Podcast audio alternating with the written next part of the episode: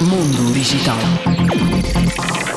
A fabricante Boom Supersonic prevê que o seu projeto de avião Overture faça o seu primeiro voo daqui a quatro anos.